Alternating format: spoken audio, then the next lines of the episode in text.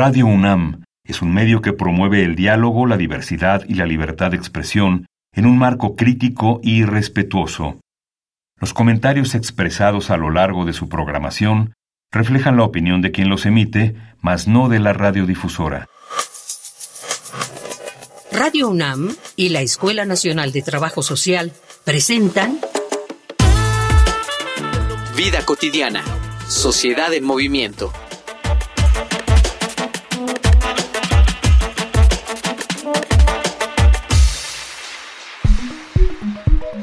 Durante el encierro de la pandemia, dos cosas que ya estaban presentes en nuestra vida fueron evidenciadas para el mundo.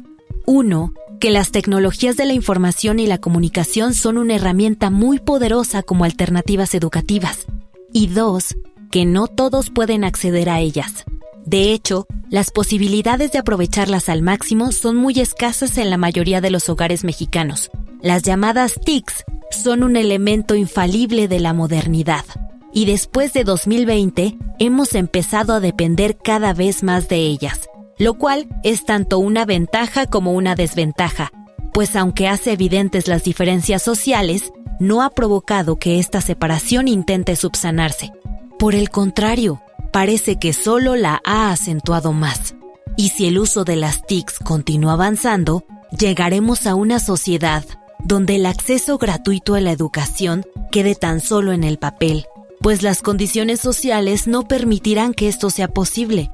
Por ello, hoy, en Vida Cotidiana, Sociedad en Movimiento, hablaremos del uso de las TICs en la educación, con el licenciado Ignacio Mesa Arriaga, director de Educación y Cultura de Fundación Lazos.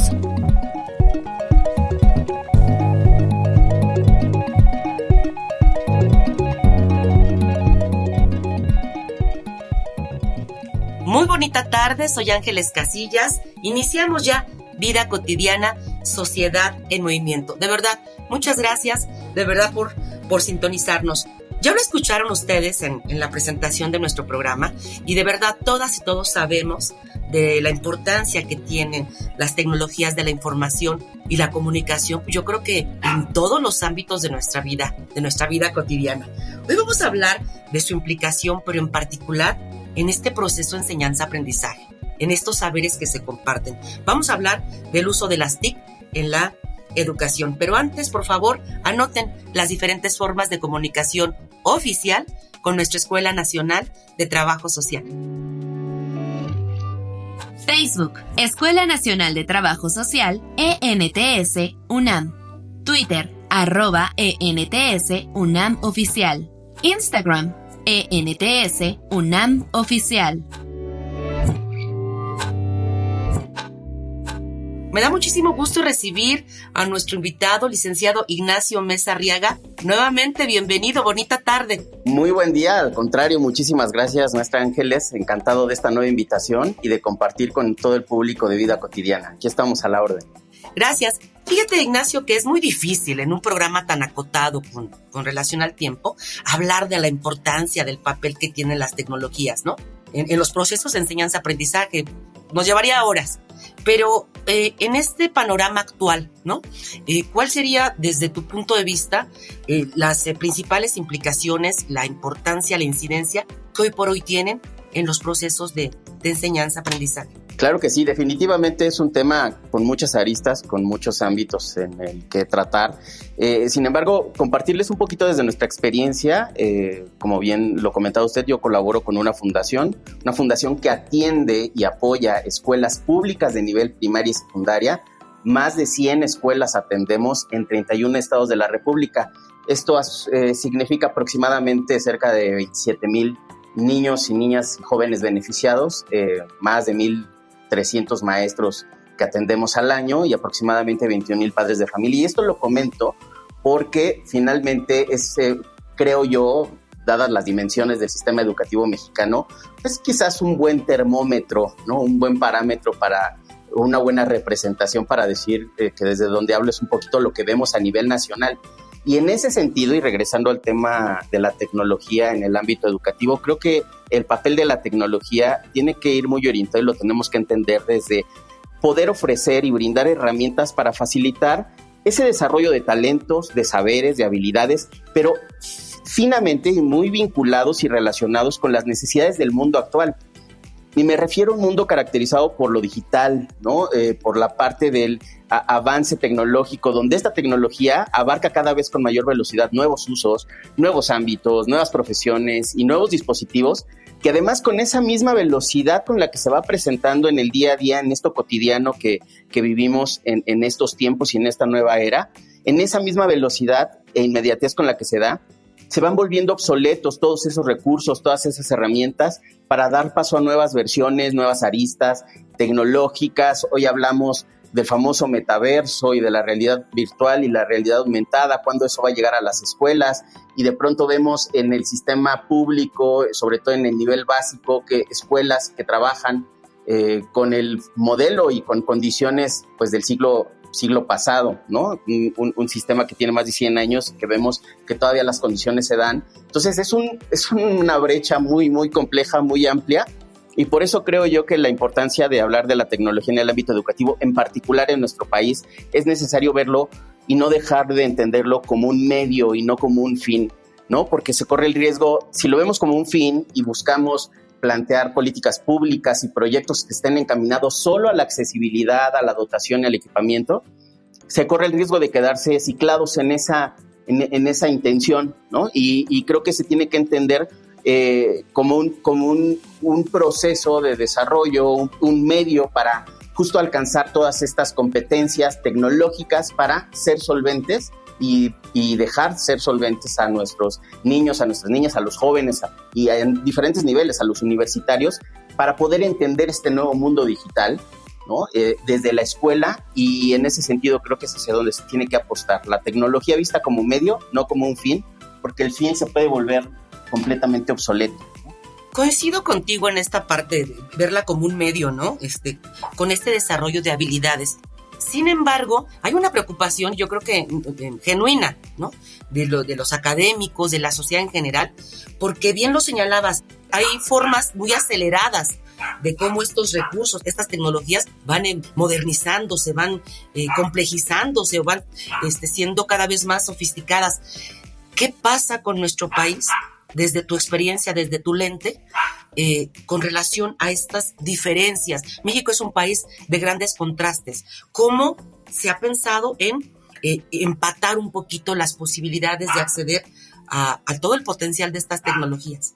Creo que son diferentes aspectos que tenemos que ir viendo de manera progresiva. De pronto eh, queremos verlo, como decía en un principio, sobre solo como en la parte de la dotación, accesibilidad, y garantizar la parte de la conectividad, pero creo que al mismo tiempo y de manera integrada se tienen que ver otros aspectos como la parte de la inclusión digital, la brecha digital, entender el aspecto de la brecha digital, la alfabetización digital, toda la parte que los especialistas, que realmente lo son en la parte tecnológica, hablan sobre la higiene digital, finalmente desplegar y poder desarrollar de manera amplia una ciudadanía digital que hoy pues es una realidad. Muchas veces se habla de la tecnología como un ámbito ajeno o externo a la realidad y la realidad es que tenemos que verla como una más de estas realidades, ¿no? En las que interactuamos, en las que los jóvenes se van desarrollando su, su identidad y van creándose una reputación entonces, en ese sentido, nuestro país, pues bueno, los datos seguramente eh, aquí la producción tendrá algunos, eh, algunas referencias, pero tengo en la mente por la experiencia que tuvimos con las escuelas que atendemos, eh, pues un acceso a dispositivos y a conectividad realmente muy precario. En los hogares promedio o estándar estamos hablando de poco más del 40%, 44.3% de hogares que en, en, ámbitos urbanos y hogares promedio, por así decirlo, en términos de, de accesibilidad, eh, tienen posibilidades de adquirir un, dispositivo eh, electrónico y poquito más del 50% tienen acceso a Internet. Y todo esto se cae en las zonas eh, rurales, donde apenas se alcanzan un poquito más del 20% quienes tienen acceso a estos dispositivos eh, electrónicos y un 23% quienes tienen acceso a, Internet, esto de, de acuerdo al INEGI. Y nosotros en la experiencia lo vimos. Con la pandemia, lo que sucedió es que la suspensión de clases presenciales dejó como alternativa solamente los medios digitales.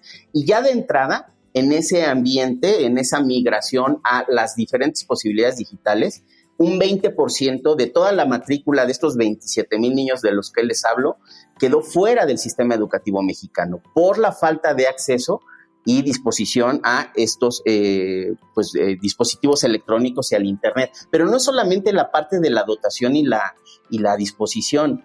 Creo que cuando hablamos de inclusión digital, que es lo primero y lo central que tenemos que ver en nuestro país, es que esa accesibilidad a, a los dispositivos y a la conectividad tiene que ir acompañada de una, de una verdadera estrategia para incentivar la participación y el empoderamiento, no solamente de los alumnos, sino de quienes hacen uso y son sus mediadores como, como son los docentes, las maestras y los maestros, para que esos dispositivos o esas tecnologías o esas herramientas que, como bien decía, es, tienen un, un, tiempo de vida determinado, pues se puedan expandir en, en la proyección y en la expansión del alcance y en la explotación verdadera de todo su potencial, ¿no? Entonces creo que México tiene todavía una, pues, eh, una tarea muy importante en, la eh, garantización de la inclusión digital a través de, sí, brindar accesibilidad y, eh, y conectividad con estas orientaciones hacia la participación y el empoderamiento, pero tenemos que empezar a ver más allá hacia un rumbo de la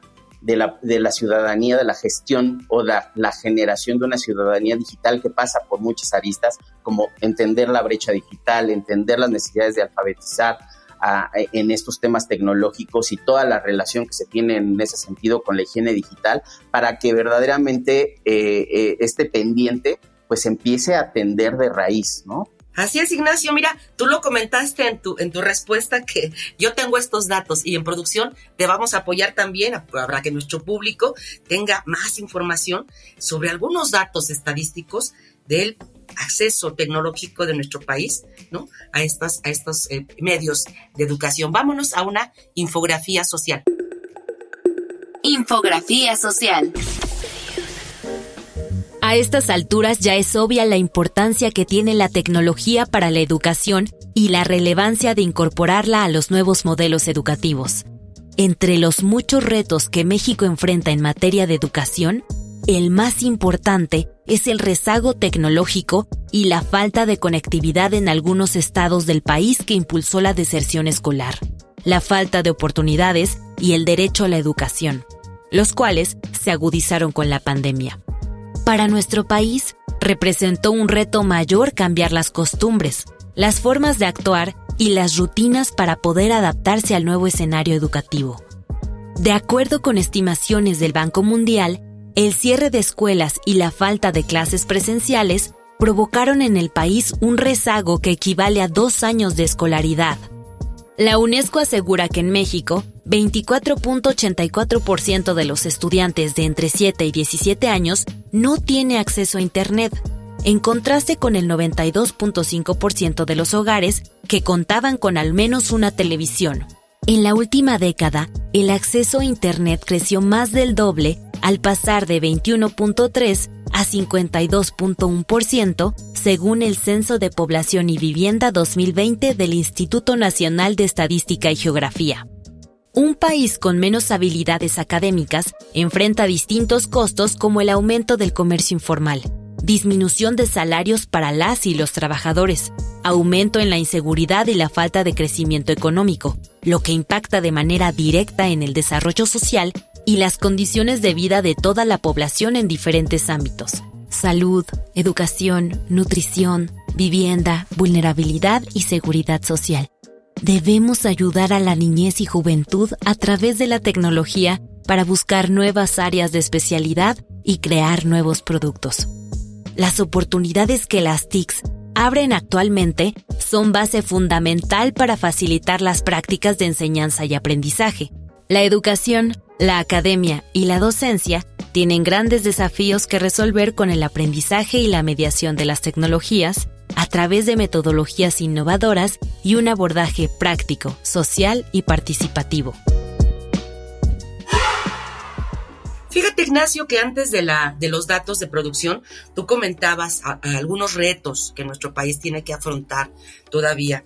Y me llamó mucho la atención porque, si bien escuché, hablabas de higiene digital. Así es, junto con otros ah, eh, conceptos como alfabetización y la brecha. Fíjate que de alfabetización sí, sí sabemos que es un poquito, ¿no? El desarrollo de estas habilidades y competencias, ¿no? Para localizar, investigar, analizar información, hacer documentos. Pero de higiene, ¿podrías compartir con nuestro auditorio qué tendríamos que entender por higiene digital? Es, un aspecto bien interesante porque, bueno, me, voy un poquito hacia atrás, ¿no? Este, una vez no salvadas, sino entendidas el tema de la inclusión, creo que tenemos que entender el tema de la brecha digital, que es este margen entre la disponibilidad a esos recursos tecnológicos y accesibilidad a la conectividad, pero la capacidad de uso que, se, que tienen, pues valga, eh, los usuarios o los beneficiarios o, los educandos y así como los maestros, ¿no? Es, eh, este fue un, un, aspecto que fue muy, muy ilustrativo ahora con la pandemia, que en algunos casos podía haber la disponibilidad de estos recursos, pero el uso era lo que detenía y lo que de, de pronto fue, generó mayor resistencia. A la par de esa brecha digital, entender ese margen de distancia que hay entre la disponibilidad y la capacidad de uso, la parte de la alfabetización digital, pues bueno, es, es entender el cómo, cómo, cómo llevamos hacia allá, cómo vamos a desarrollar esas habilidades necesarias para ser competente en ese uso, no solamente aprender a mover los fierros, sino cómo hacer, cómo, cómo entenderlas de una manera crítica, de una manera competente, de una manera este, racionada.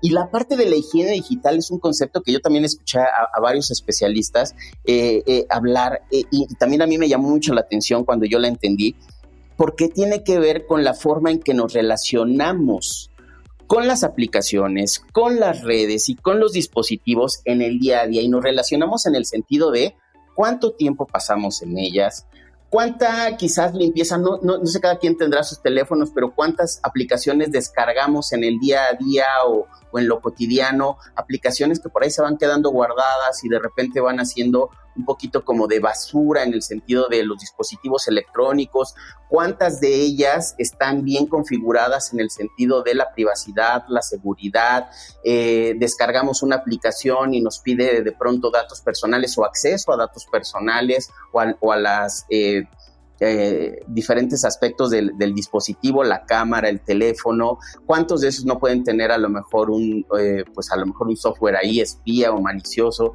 que de pronto pues nosotros acostumbrados nada más al, aplicar y el dar permisos, no contemplamos y, eso si lo trasladamos a la perspectiva de los niños, las niñas, a quienes les podemos dejar un, dispositivo de, electrónico se vuelve peligroso, ¿no? La parte de cuánto tiempo y en qué momentos y en qué aspectos o lugares estamos eh, brindando atención a las redes sociales, si estás en el trabajo y la mitad de ese tiempo o una parte importante del tiempo eh, te distraes con el tema de las redes sociales, ¿no? Este, el detox que le llaman, ¿no? De pronto estamos saturados, estamos cansados, estamos estresados de todo el bombardeo del contenido digital y sin embargo pues nos vamos a la cama y de pronto pues continuamos con este tema de la luz azul y la luz que, de pronto genera este que insomnio y que no te puedes dormir y eso, eh, eso empieza a impactar hábitos personales de la vida ya este, física incluso, ¿no? Entonces, eh,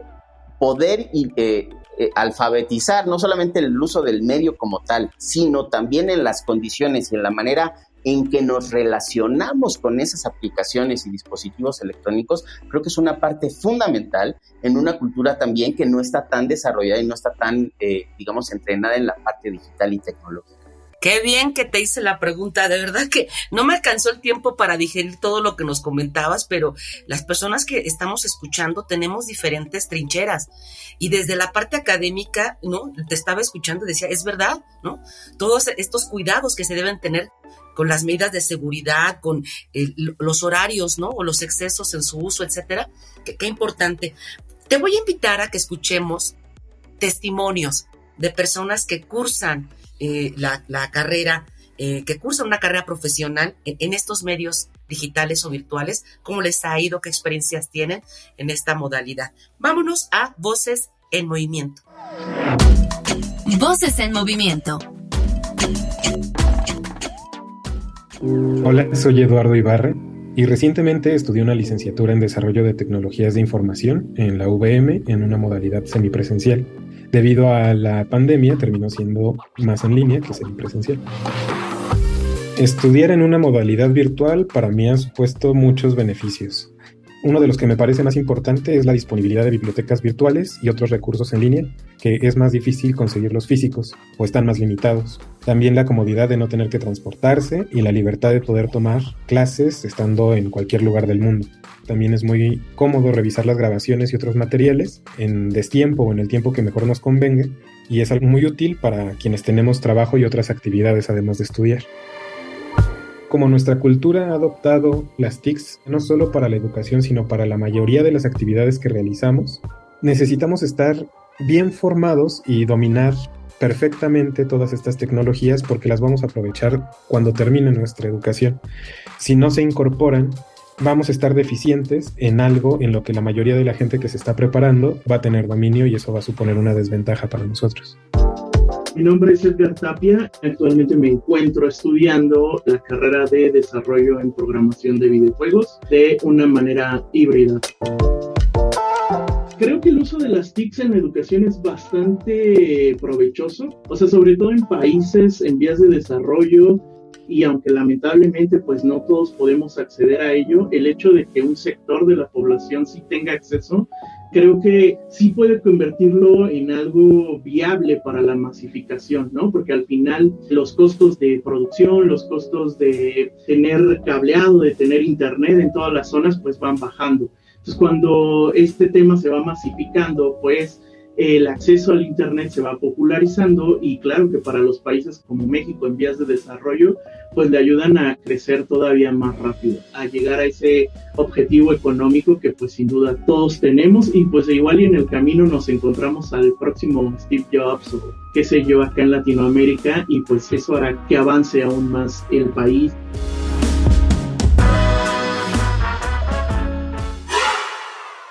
Están ahí ya estos muy, muy importantes testimonios. Ignacio, una, una pregunta obligada, yo supongo, ¿no? Todo lo que nos hablabas de las implicaciones, porque son temas muy, con muchas aristas, como tú lo decías al principio, ¿no? Esto de la brecha, de la alfabetización, de la higiene. ¿Cómo han hecho ustedes como, como fundación?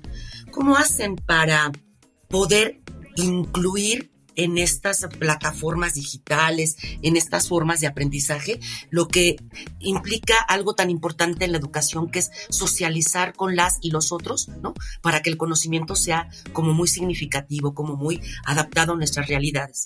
Claro que sí, maestra. Fue una experiencia eh, muy, muy interesante, muy ilustrativa. Creo que como a todos la pandemia nos vino a trastocar pues la dinámica cotidiana, el, saber hacer y, la zona de confort a, todos nos sacó ¿no? de esa zona de seguridad.